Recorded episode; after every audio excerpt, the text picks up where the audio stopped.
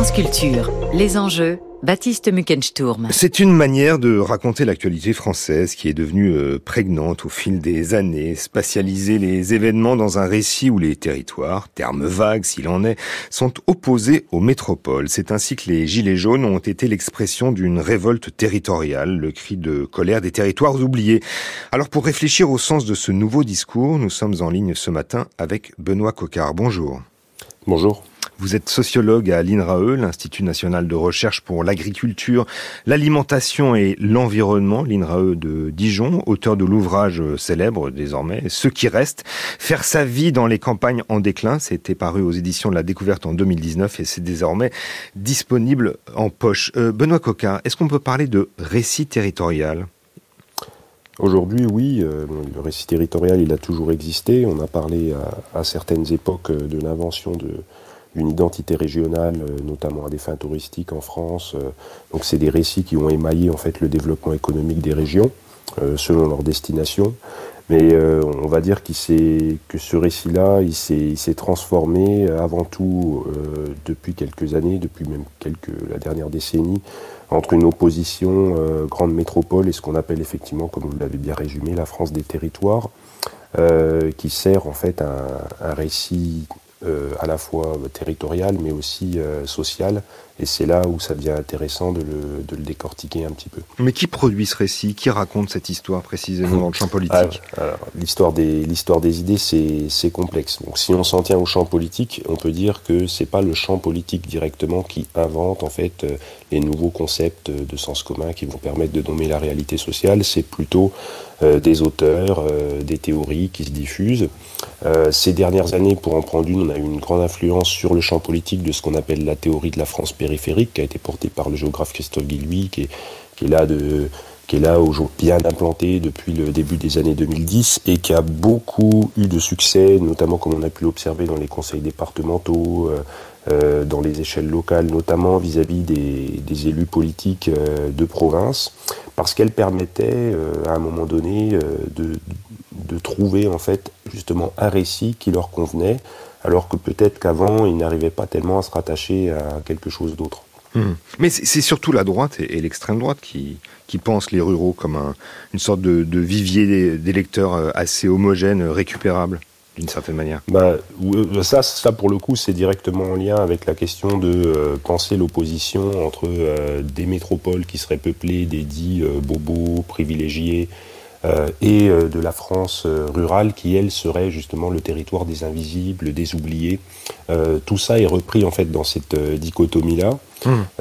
et effectivement, c'est venu, on le sait, hein, de, plutôt du, du, FN à l'époque, la France des oubliés, c'est une, une, ancienne thématique qui, qui, est venue se greffer en fait à des endroits où le vote pour l'extrême droite prenait. C'était notamment les campagnes désindustrialisées et certaines campagnes du sud-est de la France et qui permettait un petit peu de s'adresser comme ça à des électeurs euh, potentiellement en fait de milieux populaires, alors même que l'électorat d'extrême droite et de la droite aussi, qui après a largement repris euh, ce, discours-là, euh, est, quand même pas destiné directement à répondre à des questions à des questions sociales. Donc là, sous le prisme territorial, il y avait moyen finalement de nommer certaines inégalités euh, qui objectivement se vérifient pas toujours, bon ça c'est des, des questions de, chercheurs, euh, mais qui permettaient voilà comme ça d'avoir un discours social à moindre frais, euh, qui était qui était finalement peu clivant.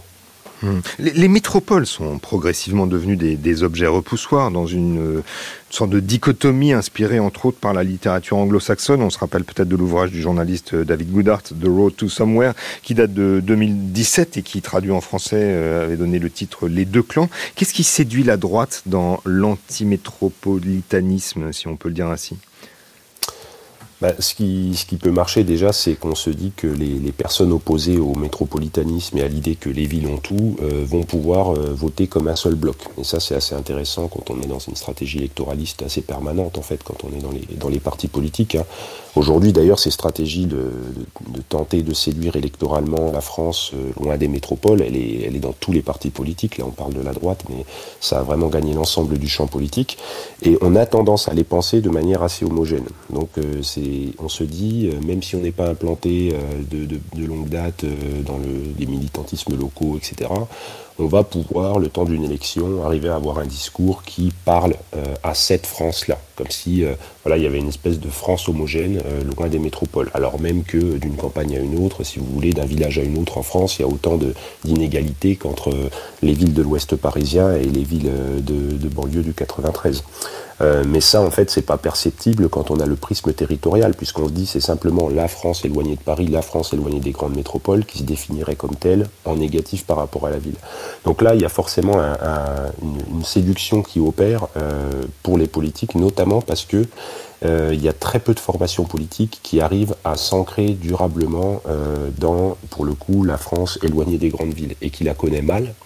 Euh, et qui n'a pas d'autre choix en fait que d'essayer d'avoir un discours un peu globalisant euh, pour, euh, pour séduire à, un électorat qu'elle pense unique, alors qu'en fait on se rend compte que au sein même des mondes ruraux, il y, a, y, a des gens de gauche, il y a des gens de droite, il y, a des, il y a des gens plus pauvres, des gens plus riches, mmh. et surtout il y a des gens qui se politisent vis-à-vis -vis des inégalités qu'ils voient à l'échelle locale pas par rapport à la métropole, euh, de laquelle, en tout cas c'est ce qui ressort de mes enquêtes et d'autres, euh, ils ne se sentent pas forcément euh, dépendants et ils n'ont pas du tout envie d'ailleurs d'aller y vivre. Oui, mais justement, on parle. vous, venez d'évoquer la gauche et on parlait auparavant de, la droite et de l'extrême droite. Comment vous caractérisiez le, le, rapport de la gauche au monde ruraux justement? Bah, la, gauche dans les mondes ruraux, elle est, elle est relativement, euh, bon, elle est déjà, elle est coupée en deux euh, quand on regarde l'électorat rural, parce que, en gros, vous avez deux types de campagnes en France. Il y a ce que j'appelle les campagnes en déclin, qui sont les anciennes campagnes industrielles, qui là sont très polarisées euh, et votent, votent, beaucoup pour l'extrême droite et la droite classique d'ailleurs, où la gauche est absente depuis très longtemps. Et puis on voit bah, la, la, prégnance d'un vote de gauche dans certaines campagnes de l'Ouest, mais aussi du, du sud de la France. Euh, qui, sont, qui ont été très marqués, là, notamment par un vote Mélenchon lors des dernières élections. Euh, mais ça, c'est plutôt des campagnes qui, pour le coup, ont des profils assez atypiques, alors qui vont être attractifs pour les néo-ruraux, euh, qui vont être à la fois soit proches des littoraux, soit proches des milieux montagnards. Donc, c'est des campagnes qui peuvent se, à la fois être des campagnes productives, mais aussi ce qu'on appelle des campagnes contemplatives, c'est-à-dire où il y a une forte taux de résidence secondaire, etc. et là, on retrouve un, un, un vote de gauche qui n'est pas ultra majoritaire, attention, mais qui en tout cas euh, s'installe, alors que euh, dans, tout un tas d'autres campagnes, pour le coup les campagnes ouvrières, les campagnes où les classes populaires sont les plus majoritaires, là la gauche elle a vraiment perdu du terrain euh, depuis de longues décennies en fait. Ça, depuis, l'époque du paternalisme industriel, où on retrouvait déjà dans ces, dans ces zones-là une classe ouvrière, pour le dire ainsi, euh, qui, qui, était du côté des patrons, comme on entend dans, pas mal de, discours encore aujourd'hui là-bas. Hmm. Et donc c'est compliqué pour la gauche de s'implanter, notamment parce que euh, il y a une forte homogénéité sociale dans ces territoires-là, et il y a peu les groupes sociaux qui généralement portent les votes de gauche, qui sont les groupes de diplômés, euh, les groupes de ce qu'on appelle le pôle, qui, occupent le pôle culturel euh, de, l'espace social. Hum, mais pour le, personnel politique, euh, cette fois-ci de gauche comme de droite, le territoire c'est un lieu d'ancrage, une garantie d'authenticité nationale d'une certaine manière tout à fait, et c'est un, un, lieu surtout qui permet, là encore, euh, cet ancrage rural, il permet de, de, vous désancrer potentiellement de votre appartenance aux métropoles, aux grandes institutions parisiennes, au centralisme en fait, qui caractérise généralement l'organisation des partis politiques. Donc quand vous voulez même sans vouloir être forcément parachuté dans un territoire rural, euh, vous avez énormément d'élus, de, euh, de, représentants politiques, surtout des hommes d'ailleurs, qui se revendiquent de la ruralité parce qu'ils ont un arrière-grand-père paysan, un grand-père paysan. Ça, c'est comme 90% euh, des Français quasiment. Et du coup, bah, ce qui permet de dire, je ne suis pas seulement euh, cet énarque des centres urbains, j'ai aussi un pied dans la vraie terre, dans la vraie France. Et ça, c'est quelque chose qui, là, c'est pas nouveau, hein, mais vraiment qui, qui permet le, récit de soi euh, et de ne pas dire aussi de quel milieu social on vient. Parce que ça permet de dire que bah, finalement on est comme tous les Français, qu'on a des racines rurales, des racines provinciales. Donc voilà, il y, a ce côté où on va moins insister sur ces racines, généralement de, de, familles notables, de la, issues de la grande ou moyenne bourgeoisie, ce qui est l'origine sociale la plus commune chez les représentants politiques. et c'est la même chose à niveau local, hein, quand on parle de, du succès en fait des théories. Euh, euh, notamment de la France périphérique chez les élus locaux, euh, c'est pour dire en fait je ressemble à la population, je suis comme vous, on est, on est, on forme un nous homogène euh, par-delà nos, nos, différences, alors même qu'il y a énormément de différences généralement mais, entre les élus et leur population. Mais ça va plus loin parce que pour les candidats, il s'agit aussi de faire allusion à une France qui serait oubliée, invisible. C'est ça qui est nouveau dans le langage politique. Oui, oui, bah là, euh, là, après, ça sert aussi à cliver le, champ politique en disant, bah, moi, je regarde les invisibles et les oubliés des autres, en fait. Et, euh, ça, évidemment, ça a été un grand créneau, je pense, de, Marine Le Pen, notamment, euh, qui, a bien compris, en fait, qu'il fallait insister là-dessus pour disqualifier aussi le discours d'autres offres politiques. Et euh, le fait que ça, ça, marche, en tout cas, ça, ça on a l'impression que ça marche. Mais aujourd'hui, on a l'impression aussi que tout le monde se revendique de parler aux oubliés, de parler aux invisibles, d'aller voir euh, les plus invisibles des invisibles. Et d'une certaine manière, euh, cette, cette, France dite oubliée, euh, elle est présente dans tous les discours. Après, est-ce qu'elle est vraiment présente euh, au quotidien pour les personnes qui s'en revendiquent de, de, la sorte? Ça, non. Ça n'a pas changé. Il y a toujours ce centralisme dans le champ politique euh, parisien. Il y a peu d'implantation dans les milieux ruraux des formations qu'on qu évoquait depuis le début. Donc en fait, c'est vraiment, il y a, pour moi, il y a une sorte d'écran de fumée qui se joue euh, et qui, qui, a, qui permet de faire comme si on avait entendu finalement euh, l'essor des Gilets jaunes avait provoqué vraiment euh, une révolution politique, une manière de, des manières de faire. En fait, a, ça a provoqué à la limite un changement des manières de parler, des passages obligés par la France des territoires quand on fait un discours politique, mais pas forcément une remobilisation des liens avec, pour le coup, les catégories sociales qui peuplent ces, ces zones-là. Vous êtes, Benoît euh, à vous lire, peu étonné finalement que justement ce, mouvement des Gilets jaunes n'ait pas eu euh, d'émergence dans le champ politique plus, concrète qu'on aurait pu le penser au départ oui, bah on le voyait en fait dès le début du mouvement euh, avec des, processus de sélection qui sont compliqués, notamment pour choisir les leaders. Moi, qui travaillais sur le mouvement des Gilets jaunes, du coup, dans les premiers, dans sa formation, puis après dans les premiers jours de mobilisation, j'ai vu émerger des leaders, notamment des, femmes, beaucoup de femmes euh, plutôt précaires, euh, qui menaient les, qui menaient les groupes à l'échelle locale. Euh, elles, déjà, elles n'étaient pas désignées pour être les représentants des représentants dans les assemblées des assemblées. Euh, et puis après, plus tard, on a vu émerger, euh, enfin dès, le début même, des figures politiques, euh, des gilets jaunes, donc finalement des leaders sans être institutionnellement leaders. ils avaient plutôt tendance à habiter en région parisienne ou en tout cas être proches des grandes rédactions médiatiques, aussi parce qu'il fallait des gens qui savaient déjà parler dans les médias, qui étaient disponibles. Et tout ça, c'est des logiques qu'on retrouve dans différents mouvements politiques, hein, pas que les gilets jaunes, mais ce qui rend toujours peu probable en fait l'émergence de figures politiques qui émanerait de la ruralité et plus encore de la ruralité populaire. Parce que c'est ça qui caractérise quand même les campagnes par rapport aux villes, c'est qu'on a davantage d'ouvriers et d'employés dans leur population. Du point de vue d'un sociologue, c'est avant ça qui, c'est ça qui retient notre, euh, notre regard. Et euh, c'est très compliqué dans les partis politiques pour ces catégories sociales-là d'émerger. C'est très compliqué aussi d'émerger du coup dans les mouvements sociaux. Et il y a la distance évidemment à la ville qui joue euh, dans, dans ce type d'accès à la parole publique. Donc tout ça fait que ben, les mécanismes un peu classiques d'exclusion se reproduisent. Oui, en fait, votre sentiment, c'est que finalement, euh, euh, les inégalités euh, sont toujours tout, tout aussi euh, importantes dans, dans, le monde rural et qu'elles sont encore renforcées par, par les hiérarchies sociales, encore peut-être même plus pesantes que, de, que dans le milieu urbain. Ça, pour, pour, le coup, je dirais pas qu'elles sont plus, plus enfin, pesantes, pesantes peut-être, pesantes peut-être au sens où il y a, y a une forte pesanteur des positions sociales, c'est-à-dire que quand vous grandissez là où tout le monde se connaît, une fois que vous êtes assigné à un travail, que vous êtes rentré dans une entreprise parce que vous connaissiez quelqu'un, etc., etc., vous avez du mal à vous départir de cette condition-là, même si elle vous convient pas.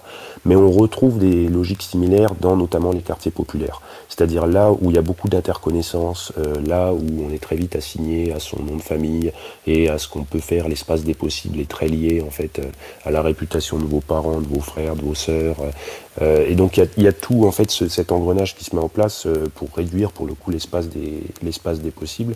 Et on le retrouve euh, ben, en, milieu rural et de manière générale partout où euh, il y a une tendance à, concentrer en fait les mêmes catégories sociales à un endroit. Mmh. Quel est votre regard, euh, Benoît Cocard, sur les événements auxquels on assiste depuis quelques jours après la mort de ce jeune homme tué par un policier à Nanterre et justement ces, ces révoltes urbaines? Bah moi je le vois, je le vois depuis la ruralité. Là pour le coup c'est euh, c'est des des personnes qui ont que la réception médiatique en fait de tout ça et qui n'auront jamais dans leur vie euh, l'occasion d'échanger en fait avec des, des personnes qui peuvent subir en fait euh, bah, ce qui est arrivé, ce qui est arrivé de, de contrôles policiers réguliers, des contrôles d'identité. Il n'y a pas le même rapport en fait à la police et à la gendarmerie en milieu rural. Ça va être un rapport notamment au, délit routier, au contrôle routier permanent, mais il ne va pas se vivre de la même manière en fait, parce qu'il n'est pas exercé par les forces de l'ordre de la même manière.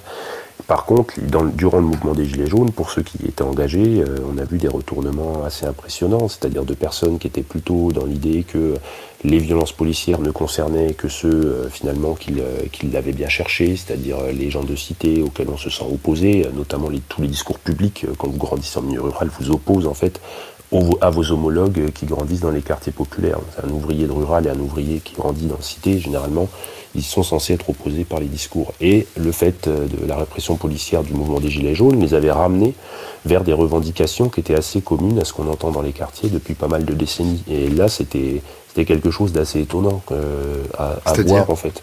Bah, comment l'expérience concrète euh, de la confrontation avec les forces de l'ordre, auxquelles ils étaient peu habitués, euh, les avait amenés à changer en fait leur point de vue et à revendiquer bah, davantage de justice autour de ces questions-là. Et évidemment qu'il y avait eu, il y a eu beaucoup, de, on a parlé des éborgnés, des mutilés, des gilets jaunes. ça marque parce que si c'est des gens qui appartiennent à des à des espaces, quand ils appartiennent à des espaces ruraux, tout le monde les connaît. C'est-à-dire que quand ça leur arrive, tout le monde les tout le monde continue de les croiser au quotidien. Donc en fait, ça imprègne les consciences aussi de manière durable. Mhm. Merci beaucoup, Benoît Cocarde, de nous avoir euh, bien appris justement sur cette euh, notion euh, politique et médiatique de, territoire. Je rappelle, Benoît Cocarde, que vous êtes sociologue à l'INRAE, l'Institut national de recherche pour l'agriculture, l'alimentation et l'environnement à Dijon, et que vous êtes auteur de l'ouvrage Ce qui reste, faire sa vie dans les campagnes en déclin, paru à la découverte en 2019 et désormais disponible en collection poche.